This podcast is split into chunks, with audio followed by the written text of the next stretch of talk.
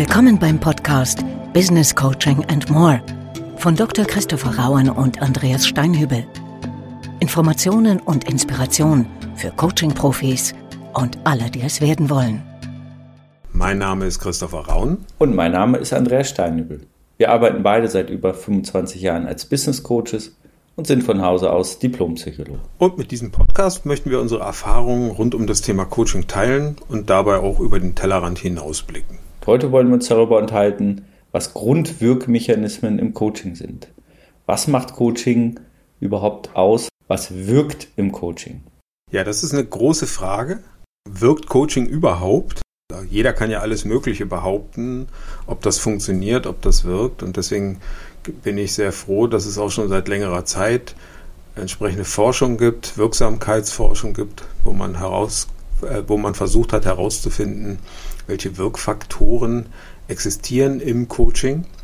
Und ähm, darüber möchte ich heute auch so ein bisschen erzählen und natürlich halt auch aus unserer gemeinsamen Erfahrung können wir da, glaube ich, gut schöpfen, um das auch mit unseren ja, Klientensituationen abzuprüfen, gegen zu vergleichen.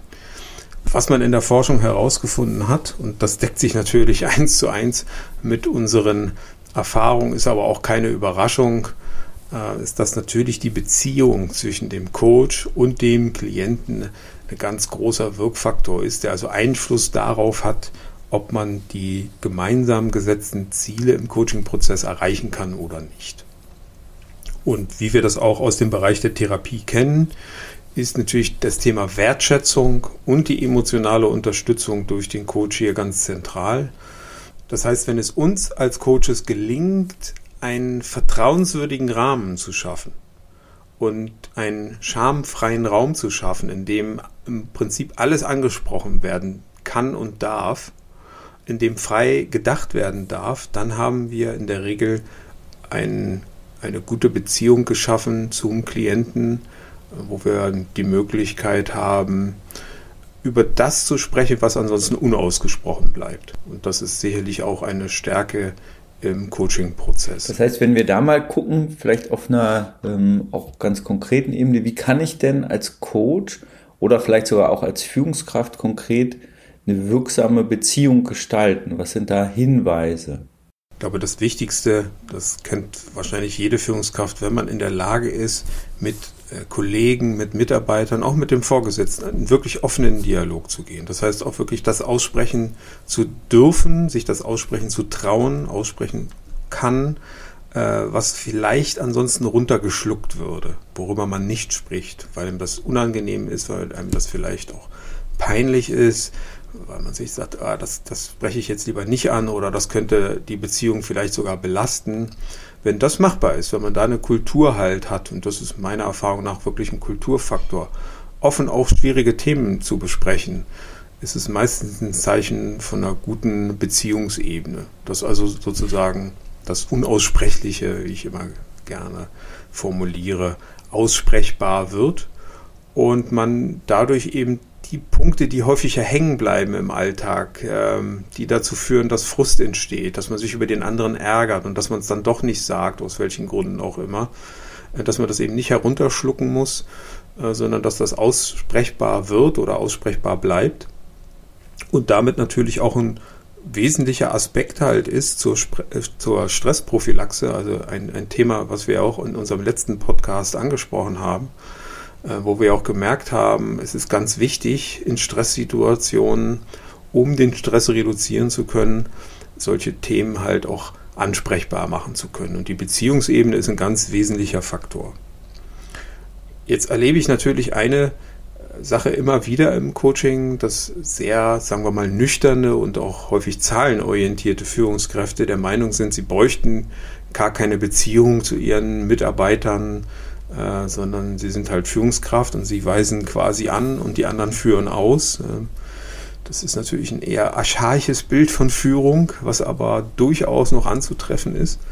Und äh, da sage ich immer, keine Beziehung gibt es nicht. Sie haben immer eine Beziehung zu ihren Mitarbeitern und wenn sie glauben, sie haben keine oder sie brauchen eine, dann haben sie auch eine. Die ist dann aber wahrscheinlich nicht ganz so gut, wie sie sein könnte.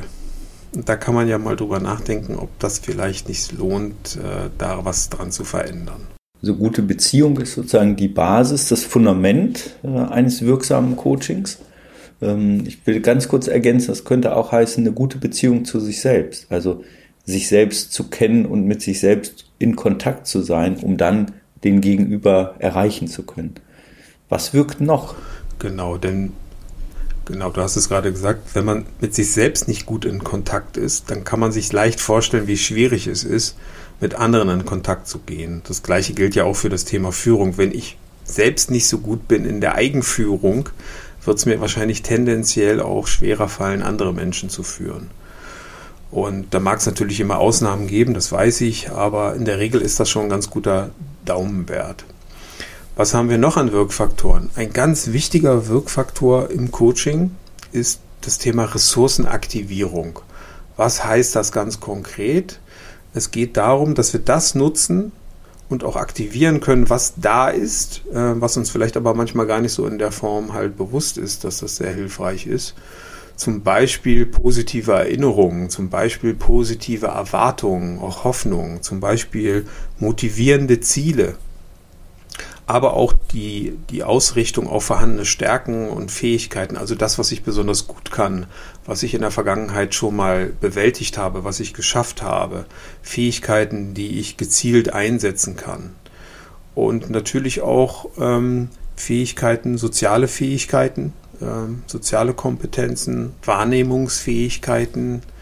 Bin ich in der Lage, überhaupt zum Beispiel die Gefühle von anderen Menschen richtig zuzuordnen?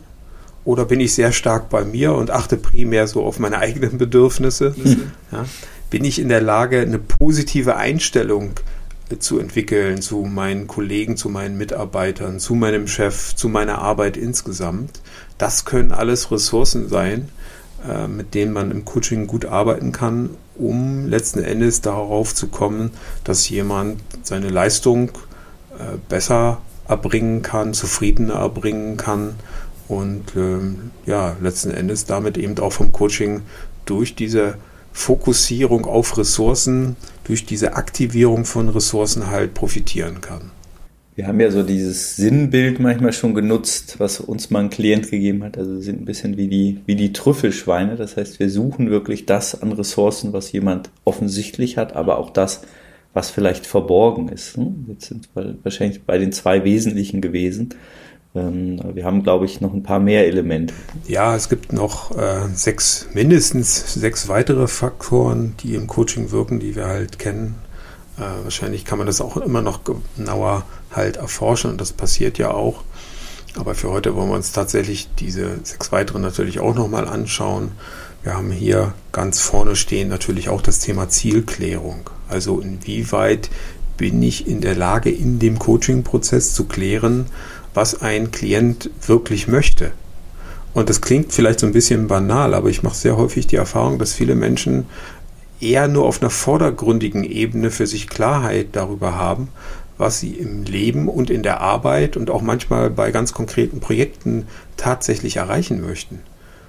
Und ähm, da geht es also nicht immer automatisch um ein höher, schneller, weiter. Das ist gar nicht die Idee von der Zielklärung an erster Stelle, sondern die Idee ist hier überhaupt erstmal herauszufinden, was jemand tatsächlich wirklich möchte oder ob es sich um Ziele von irgendjemandem anderen handelt. Also was sind auch die eigenen Ziele, was sind die eigenen Motivatoren, die da dahinter stecken, was, was zieht mich daran an, also was ist im wahrsten Sinne des Wortes attraktiv, also anziehend an einem Ziel? Oder sind das alles Ziele, die mir andere Menschen vorgegeben haben, die ich jetzt irgendwie abarbeiten darf. Das heißt wirklich, sich auch die Frage sehr deutlich ähm, zu stellen, was ist mir wirklich, wirklich wichtig, was ist mir bedeutsam und nicht nur, was glaube ich, was wollen andere von mir. Genau, was will mein, was will mein Chef von mir, was, was wollen meine Kunden von mir, was wollen meine Mitarbeiter von mir, sondern zumindest auch immer dahin zu gucken, was möchte ich, was ist für mich wichtig und was kann vielleicht auch die Schnittmenge von dem sein was für mich persönlich drin ist, was für mich persönlich vielleicht an Entwicklung da auch drin steckt und äh, positiv drin steckt und gleichzeitig eben auch das Unternehmensinteresse halt repräsentiert oder das Kundeninteresse und auch Interesse von Mitarbeitern und Kollegen und Vorgesetzten. Und wenn einem das gut gelingt, hier ein Gleichgewicht zu finden, also ein gut abgewogenes Ziel äh, zu finden, dann hat das nach aller Erfahrung im Coaching-Prozess eine motivierende Wirkung und die motivierende Wirkung, kann man sich leicht vorstellen, hat dann natürlich eben auch wieder eine positive Auswirkung auf, die, auf das Coaching insgesamt. Und ein weiterer äh, Faktor, ein weiterer Wirkfaktor im Coaching, der ebenso wichtig ist, und ich betone den auch immer in den Coaching-Prozessen, weil er auch eine, meiner Meinung nach einen großen Unterschied zu vielen anderen Maßnahmen halt darstellt, mit denen man auch Menschen unterstützen kann. Das ist die sogenannte Umsetzungsunterstützung. Das heißt, Menschen ganz konkret dabei zu begleiten, nicht nur Pläne zu schmieden und sich zu motivieren und Dinge vorzunehmen, sondern sie auch ganz konkret umzusetzen. Also hier auch konkrete Zeit- und Aktionspläne zu vereinbaren, äh, zu schauen, hat jemand alle notwendigen Ressourcen, da kommt dann natürlich die Ressourcenaktivierung ins Spiel, Dinge auch schlicht und ergreifend zu üben, dass die in die Umsetzung kommen. Das heißt auch zum Beispiel Rollenspiele mit Klienten zu machen und durch solche übenden und auch teilweise selbstübenden Maßnahmen dafür zu sorgen, dass jemand vom Denken ins Handeln kommt. Aber nicht einfach nur handeln, sondern eben auch reflektiertes Handeln, sodass also hier eine große Möglichkeit drin steckt, seine Ziele auch tatsächlich zu erreichen. Und was mir sehr wichtig ist bei der Umsetzungsunterstützung, wir planen auch immer ein, wenn etwas nicht funktioniert. Also wenn jetzt der erste Anlauf nicht funktioniert, wie gehen wir damit um? Und manchmal auch, wenn der zweite Anlauf nicht funktioniert. Also wir planen sozusagen ein Stück weit ähm, Widerstände und auch manchmal Scheitern mit ein, dass die Klienten auch dafür dann Klarheit haben, wie mache ich dann weiter, wenn es nicht gleich im ersten Sprung funktioniert. Weil das verhindert Frustration. Und das ist auch ganz wichtig bei der Umsetzungsunterstützung, dass man nicht mit hochmotiviert anfängt und dann funktioniert es aus irgendwelchen Gründen nicht sofort und dann fällt die ganze Motivation auch ganz schnell wieder in sich zusammen. Das wollen wir natürlich verhindern. Und dazu ist so eine gute Umsetzungsunterstützung definitiv hilfreich. Das heißt, Coaching kann auch ganz konkret und wirklich umsetzungsorientiert sein. Und ich, ich weiß, du stellst immer so eine Lieblingsfrage am Ende einer Coachingsitzung. Ähm, magst du die nochmal gerade kurz ergänzen? Ja, also meine Lieblingsfrage, und das ist wirklich ein Punkt, wo man Leute relativ simpel im Grunde genommen in die Umsetzungsunterstützung hineinführt. Meine Lieblingsfrage lautet, was ist der nächste Schritt heute? Also nicht, was werden Sie in drei Wochen tun oder was werden Sie in irgendwann vielleicht mal äh, tun, sondern was werden Sie heute machen? Heute ganz konkret. Was ist der erste Schritt? Und das kann ein ganz, ganz kleiner Schritt sein. Der muss überhaupt nicht groß sein. Aber das ist tatsächlich etwas, was ich von meinen Klienten auch immer erwarte, dass ich sage, um den ersten Schritt zu tun, meistens ja auf einem längeren Weg, ist es sehr hilfreich, den noch am gleichen Tag umzusetzen, weil wenn der erste Schritt mal gemacht ist, ich glaube, das, das wissen alle Menschen auch teilweise intuitiv und haben es selbst erfahren, dann ist der zweite Schritt schon deutlich leichter. Und deswegen stelle ich immer wieder diese Frage, damit mir die Klienten dann eben auch eine gute Antwort geben können. Und äh, da lasse ich die auch meistens nicht ausbüchsen, weil ich halt weiß, wie wichtig das ist, um vom Denken ins Handeln zu kommen. Und jetzt merken wir, es sind teilweise sehr ähm, fundamentale Dinge. Und ich stelle mir das ja ganz bewusst immer so für mich selbst so als inneren Spickzettel vor. Und ich mache nochmal so den Merker, das, was wir jetzt gerade haben, ist ähm, sehr fundiert, ähm, unter Beweis gestellt, dass das Wirkfaktoren für Coaching ist, sind. Ähm, wir haben jetzt sozusagen vier der acht Kacheln, wie ich mir die immer vorstelle. Ja. Ich glaube, das können wir auch transferieren auf die Arbeit als Führungskraft äh, selbst. Nur als Merker, weil ich weiß, uns hören ja viele Führungskräfte im Podcast auch zu. Ähm, und diese Wirkfaktoren können Sie natürlich für sich in der Mitarbeiterführung und in der Führung des Unternehmens auch nutzen. Absolut, weil gerade Umsetzungsunterstützung ist natürlich auch für Führungskräfte total wichtig. Also wie kriege ich meine Mitarbeiter dahin, dass die auch wirklich die Dinge umgesetzt bekommen? Und auch da kann die Frage sein, was wirst du, lieber Mitarbeiter, heute tun als erster Schritt auf dem Weg, auf dem wir uns halt gemeinsam vereinbart haben? Und äh, hier kann man also auch mit einer coachenden Haltung durchaus äh, jenseits des Coachings äh, gute Ergebnisse erzielen. Äh, gute Ergebnisse erzielen kann man auch durch etwas, was für mich auch gewissermaßen ein Stück weit den Kern des Coachings beschreibt, nämlich Selbstreflexion. Aber, und das muss man deutlich dazu sagen, ergebnisorientierte Selbstreflexion. Das heißt, es geht nicht darum, einfach nur über sich selbst nachzudenken, weil das endet häufig dann in einer Grübelei, sondern es geht darum, sehr systematisch mit dem Coach gemeinsam über eigene Vorstellungen, über eigene Handlungen nachzudenken und das eben so zu machen, dass am Ende ein Ergebnis dabei herauskommt. Also nicht ein Grübelkreislauf entsteht, sondern sagt, okay, ich habe jetzt mit dem Klienten reflektiert, ich habe selbst reflektiert und am Ende habe ich jetzt eine Klarheit darüber, was zum Beispiel ein Ziel sein kann oder wo ich halt hin möchte oder vielleicht auch, was ich nicht möchte. Und das ist eine große Stärke ähm, auch in Bezug natürlich auf die eigene Person, deswegen ja auch Selbstreflexion. Das heißt, wir haben ja alle Anteile in uns, ähm, die wir mögen. Wir haben aber auch Anteile in uns, die wir manchmal nicht so sehr mögen. Und wir haben alle blinde Flecken. Und diese Selbstreflexionsmechanismus, äh, der kann natürlich im Coaching deswegen so hilfreich sein, weil gerade die blinden Flecken in der Regel doch erhebliches Optimierungspotenzial halt zeigen und man in diesem geschützten Rahmen von dieser Coaching-Beziehung, wo das eben auch besprechbar wird, was man vielleicht nicht so sehr an sich sieht und was man vielleicht nicht so sehr an sich mag, ähm, da liegt ein großes, großes Veränderungspotenzial. Und das kann man nutzen. Ergänzt wird das durch einen weiteren Faktor, der so ähnlich heißt, aber tatsächlich in eine andere Richtung geht, nämlich die sogenannte Themenreflexion. Und zwar auch hier wieder eine ergebnisorientierte Re Themenreflexion.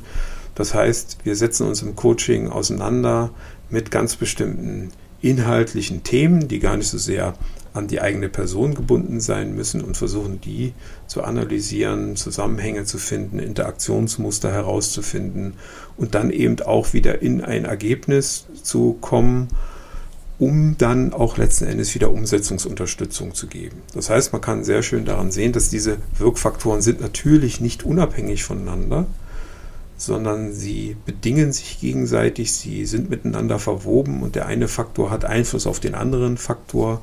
Wir zählen das jetzt natürlich hier so nebeneinander auf, um das etwas übersichtlicher zu halten. Das heißt aber nicht, dass diese Dinge sozusagen unabhängig voneinander möglich sind. Ich betone das nochmal an der Stelle, damit da keine Missverständnisse entstehen, sondern ganz im Gegenteil. Es ist im Grunde genommen in, in jedem Coaching wichtig, mit allen Wirkfaktoren möglichst zu arbeiten weil eben gerade das Wechselspiel und das Zusammenwirken dieser Faktoren dazu führen kann, nicht muss, aber kann, dass bei dem Coaching am Ende eben auch gute Ergebnisse herauskommen können. Als weitere Wirkfaktoren haben, das sind die letzten beiden, auf die wir heute eingehen wollen, das ist zum einen die sogenannte Erlebnisaktivierung. Hier geht es also darum, statt nur auf einer verbalen Ebene sich mit Themen auseinanderzusetzen, ganz bewusst äh, inneres und auch äußeres ähm, Erlebnis zu aktivieren. Das kann auch manchmal darin geschehen, dass man aus dem Gespräch halt rausgeht, mit den Klienten ganz aktiv aus, dem, aus dem Coachingzimmer heraustritt ähm, und mit denen Übungen macht, auch manchmal im Unternehmen halt ist äh, und ganz bestimmte Situationen sich gemeinsam halt anschaut, um einfach das persönliche Erleben und auch die persönliche emotionale Beteiligung nicht nur auf einer verbalen Ebene zu haben, sondern auch im Handeln. Das ist ganz wichtig. Also Coaching findet nicht nur im Kopf statt. Und, und das ist dann für heute auch der letzte Faktor, es geht immer auch im Coaching um Affektreflexion und Veränderung. Das heißt, wir reden über Affekte, über Emotionen im Coaching. Coaching ist kein rein rationaler Denkvorgang, weil wir keine rein rationalen Denkwesen sind, sondern wir bestehen ja immer auch aus Emotionen, weil wir Dinge wollen. Dinge sind uns wichtig. Wir legen Wert auf bestimmte Sachen, die im Vordergrund stehen. Daran kann man schon erkennen, dass die meisten Themen, die eine hohe motivierende Wirkung haben, immer emotional geprägt sind. Und genau diese Emotionen, die wollen wir ja nicht im Coaching ausblenden, weil wir auch keine Roboter sind, sondern die wollen wir ja einblenden und die wollen wir sogar nutzen. Und manchmal müssen wir die auch verändern und weiterentwickeln, weil manchmal stehen uns natürlich auch bestimmte Emotionen im Weg oder behindern sich halt gegenseitig. Also mein Lieblingsbeispiel ist immer, um das sehr platt zu sagen, wenn ich äh, zwei Ziele halt habe, die emotional gewollt sind. Also ich möchte zum Beispiel gut aussehen, aber den ganzen Tag Kuchen essen, dann ist das auf Dauer ein Zielkonflikt. Ja, und das wird nicht funktionieren. Und natürlich gibt es auch viel komplexere Zielkonflikte im emotionalen Bereich, weil auch hier, ne, das ist ja ein Bedürfnis, gut aussehen zu wollen, das entspringt einem Gefühl, das ist vielleicht auch ein Bedürfnis, äh, gerne und viel und gut zu essen, auch das ist ein Gefühl. Und diese Gefühle gehen aber nicht gut zusammen, dadurch entstehen innere Spannungen, die versuchen wir aufzulösen, indem wir das Ganze reflektieren und dann idealerweise dann eben eine Lösung finden, wie man die Ziele gut nebeneinander realisieren kann oder wo wir dann halt sagen, wir haben die Möglichkeit, zu einem anderen Gleichgewicht zu finden. Äh, das bedarf dann eben aber manchmal eben eines angeleiteten Reflexionsprozesses, denn auch hier zeigt die Erfahrung, wenn die Klienten das alleine versuchen, ist es häufig so, dass sie eher in so einen Grübelkreislauf kommen und da kommt am Ende relativ wenig bei raus, außer dass wir dann sagen, jetzt bin ich genauso schlau wie vorher, aber es ist irgendwie eine Menge Zeit vergangen. Und das ist dann häufig auch frustrierend, solche Grübelerfahrungen zu machen. Manchmal führt das dann im Ergebnis dazu, dass Klienten dann gar nicht mehr über diese Themen halt nachdenken.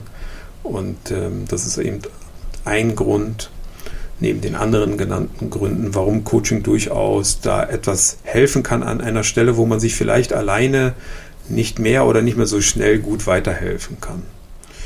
Ja, das waren die acht Wirkfaktoren, die wir heute mal vorstellen wollten. Ich hoffe, wir konnten damit deutlich machen, ähm, welche Möglichkeiten und auch welche Grenzen mit dem Thema Coaching halt verbunden sind und warum Coaching die Möglichkeit hat, in irgendeiner Art und Weise Wirkung zu erzielen und dass das eben kein Zufall ist, sondern dass man eben auch gezielt und eben auch auf der Basis von, von Forschung die auch immer weiter noch voranschreitet, ähm, wir durchaus erklären können, was im Coaching wirkt und wie es im Coaching wirkt und wie eben da auch zumindest grob skizziert die Zusammenhänge sind. Das heißt, wir haben auf dem Punkt acht Kacheln, wie ich sie mir immer vorstelle, wo wir als Coaches oder als Führungskräfte drauf gucken können und wirklich eine Wirksamkeit im Prozess entstehen lassen können. Und die gute Nachricht ist, ja, Coaching kann wirken. In dem Sinne wünschen wir allen erstmal eine wirksame Zeit.